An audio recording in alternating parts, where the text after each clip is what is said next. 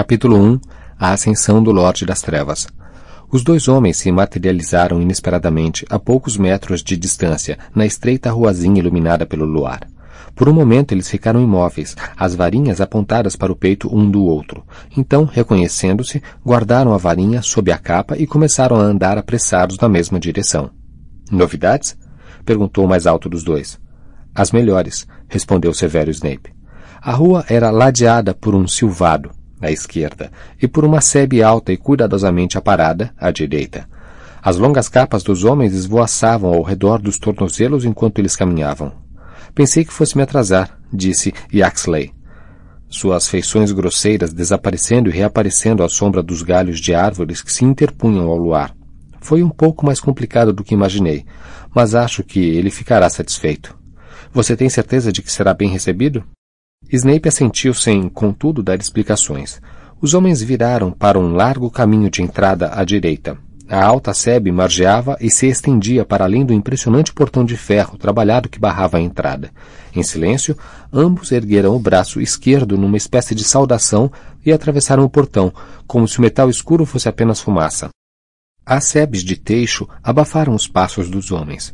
Ouviu-se um farfalhar à direita, e Axley tornou a sacar a varinha apontando-a por cima da cabeça do seu companheiro, mas a fonte do ruído fora apenas um pavão alvíssimo que caminhava majestoso ao longo do topo da sebe. Ele sempre soube viver, o Lúcio. Pavões. Com um bufo de desdém, Yaxley tornou a guardar a varinha sob a capa. Um belo casarão se destacou nas trevas, no final do caminho reto, as luzes faiscando nas janelas em formato de losango do andar térreo. Em algum lugar, no jardim escuro atrás dos arbustos, uma fonte jorrava. O saibro começou a estalar sob os pés, quando Snape e Yaxley apressaram o passo em direção à porta da frente, que se abriu à sua aproximação, embora ninguém parecesse tê-la aberto. O hall de entrada era grande, mal iluminado e suntuosamente decorado, e um magnífico tapete cobria quase todo o piso de pedra.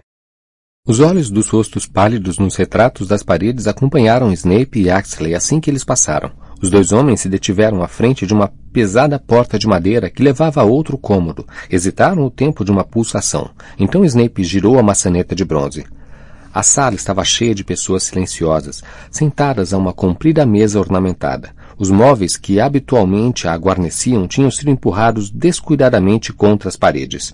A iluminação provinha das chamas vivas de uma bela lareira, cujo console de mármore era encimado por um espelho dourado. Snape e Axley pararam um instante à entrada.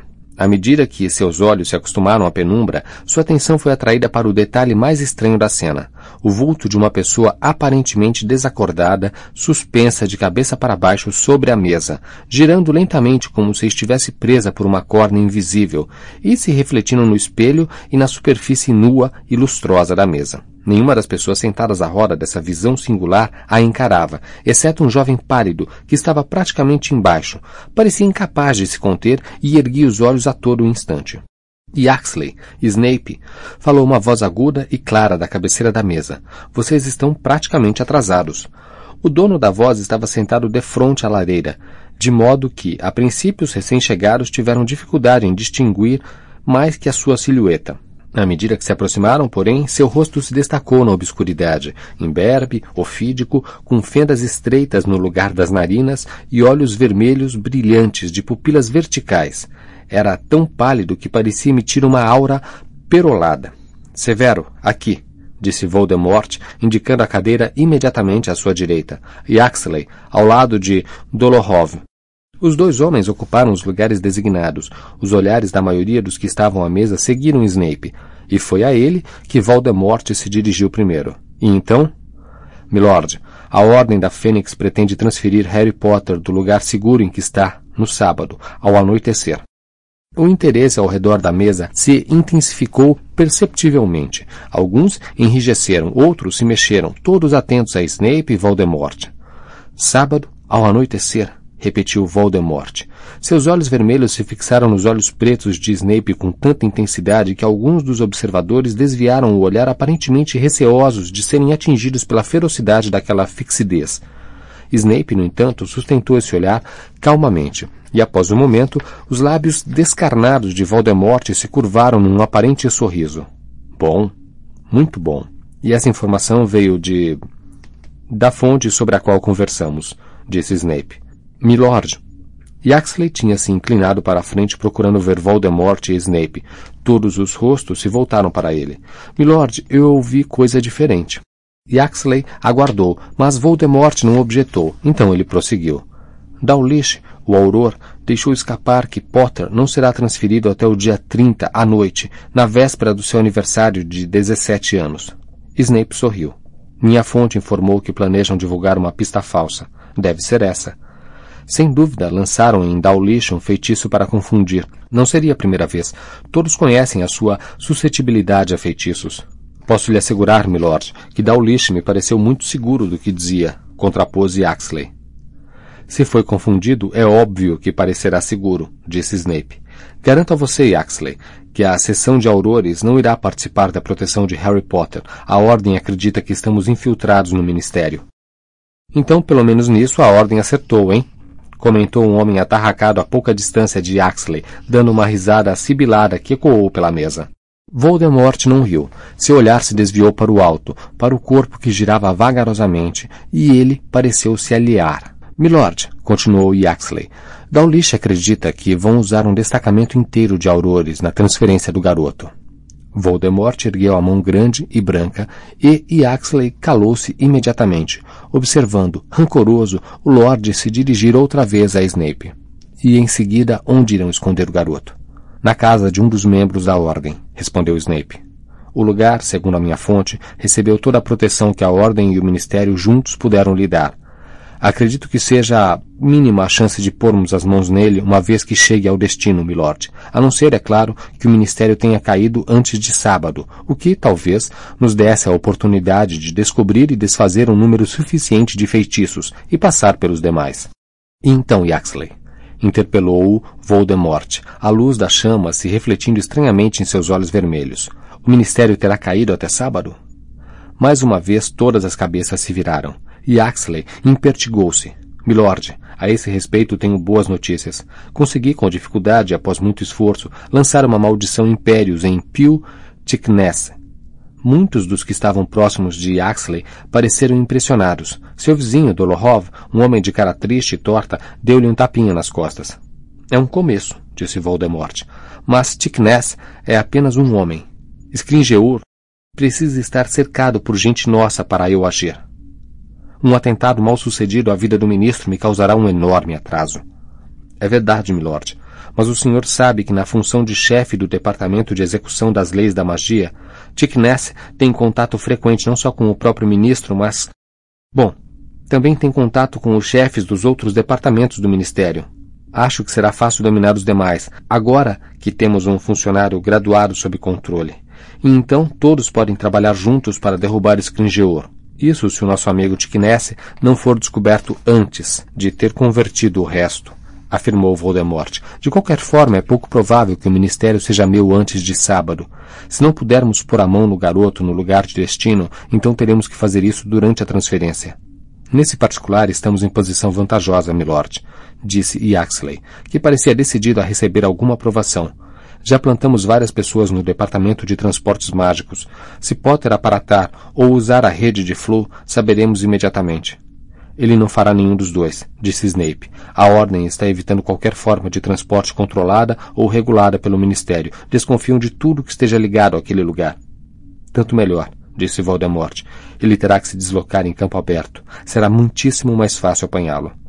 Mais uma vez, Voldemort ergueu o olhar para o corpo que girava vagarosamente. Então prosseguiu. Cuidarei do garoto pessoalmente. Cometeram-se erros demais com relação a Harry Potter. Alguns foram meus.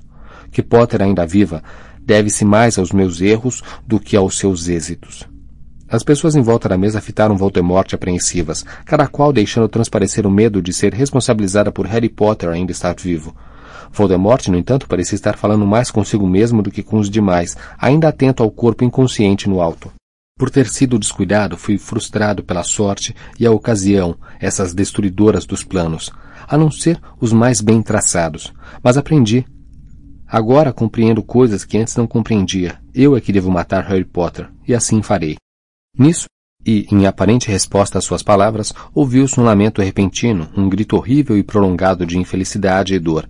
Muitos ao redor da mesa olharam para baixo, assustados, pois o som parecia vir do chão. Rabicho? Chamou Voldemort sem alterar o seu tom de voz baixo e reflexivo. E sem tirar os olhos do corpo que girava no alto. Já não lhe disse para manter essa escória calada? Disse, Milord, Falou um homenzinho sentado na segunda metade da mesa, tão encolhido que à primeira vista sua cadeira parecia estar desocupada. E, levantando-se de um salto, saiu correndo da sala, deixando em seu rastro apenas um estranho brilho prateado. Como eu ia dizendo, continuou Voldemort, olhando mais uma vez para os rostos tensos dos seus seguidores. Agora compreendo melhor. Precisarei, por exemplo, pedir emprestada a varinha de um de vocês antes de sair para matar Potter. Os rostos à sua volta expressaram apenas incredulidade como se ele tivesse anunciado que queria um braço deles emprestado. Nenhum voluntário? perguntou Voldemort. Vejamos. Lúcio, não vejo razão para você continuar a ter uma varinha. Lúcio Malfoy ergueu a cabeça. Sua pele parecia amarela e cerosa à luz das chamas, e tinha os olhos encovados e sombrios. Quando falou, sua voz saiu rouca. Milord. Sua varinha, Lúcio. Preciso de sua varinha. Eu. Malfoy olhou de esguelha para sua mulher. Narcisa tinha um olhar fixo à frente, tão pálida quanto o marido, os longos cabelos louros descendo pelas costas, mas, sob a mesa, seus dedos finos apertaram brevemente o pulso dele. Ao seu toque, Malfoy enfiou a mão nas vestes e tirou uma varinha que passou a Voldemort, que a ergueu diante dos olhos vermelhos e examinou-a detidamente. De que é? Olmo, milord, sussurrou Malfoy. E o núcleo? Dragão. Fibra do coração. Ótimo, aprovou Voldemort e, sacando a própria varinha, comparou os comprimentos. Lúcio Malfoy fez um movimento involuntário. Por uma fração de segundo pareceu que esperava receber a varinha de Voldemort em troca da sua. O gesto não passou despercebido ao Lorde, cujos olhos se arregalaram maliciosamente. Dar-lhe a minha varinha, Lúcio? Minha varinha? Alguns dos presentes riram. Dei-lhe a liberdade, Lúcio. Não é suficiente? Mas tenho notado que você e sua família ultimamente parecem menos felizes. Alguma coisa na minha presença em sua casa os incomoda, Lúcio? Nada, nada, milord. Quanta mentira, Lúcio. A voz suave parecia silvar, mesmo quando a boca cruel parava de mexer. Um ou dois bruxos mal conseguiram refrear um tremor quando o silvo foi se intensificando. Ouviu-se uma coisa pesada deslizar pelo chão embaixo da mesa. A enorme cobra apareceu e subiu vagarosamente pela cadeira de Voldemort foi emergindo, como se fosse interminável, e parou sobre os ombros do mestre. O pescoço do réptil tinha a grossura de uma coxa masculina. Seus olhos, com as pupilas verticais, não piscavam. Voldemort acariciou-a, distraído, com seus dedos longos e finos, ainda encarando Lúcio Malfoy. Por que os Malfoy parecem tão infelizes com a própria sorte? Será que o meu retorno, minha ascensão ao poder, não é exatamente o que disseram desejar durante tantos anos? Sem dúvida, milord, respondeu Lúcio Malfoy. Sua mão tremeu quando secou o suor sobre o lábio superior. É o que desejávamos. Desejamos. À esquerda de Malfoy, sua mulher fez um aceno rígido e estranho com a cabeça, evitando olhar para Voldemort e a cobra. À direita, seu filho Draco, que estivera mirando o corpo inerte no teto, lançou um brevíssimo olhar a Voldemort, aterrorizado de encarar o bruxo. Milord, disse uma mulher morena na outra metade da mesa, sua voz embargada pela emoção. É uma honra tê-lo aqui, na casa de nossa família. Não pode haver um prazer maior. Estava sentado ao lado da irmã, tão diferente desta na aparência, com seus cabelos negros e olhos de pálpebras pesadas, quanto era no porte e na atitude enquanto Narcisa sentava-se dura e impassível. Bellatrix se curvava para Voldemort, porque meras palavras não podiam demonstrar o seu desejo de maior proximidade. Não pode haver prazer maior, repetiu Voldemort, a cabeça ligeiramente inclinada para o lado, estudando Bellatrix. Isso significa muito, Bellatrix, vindo de você.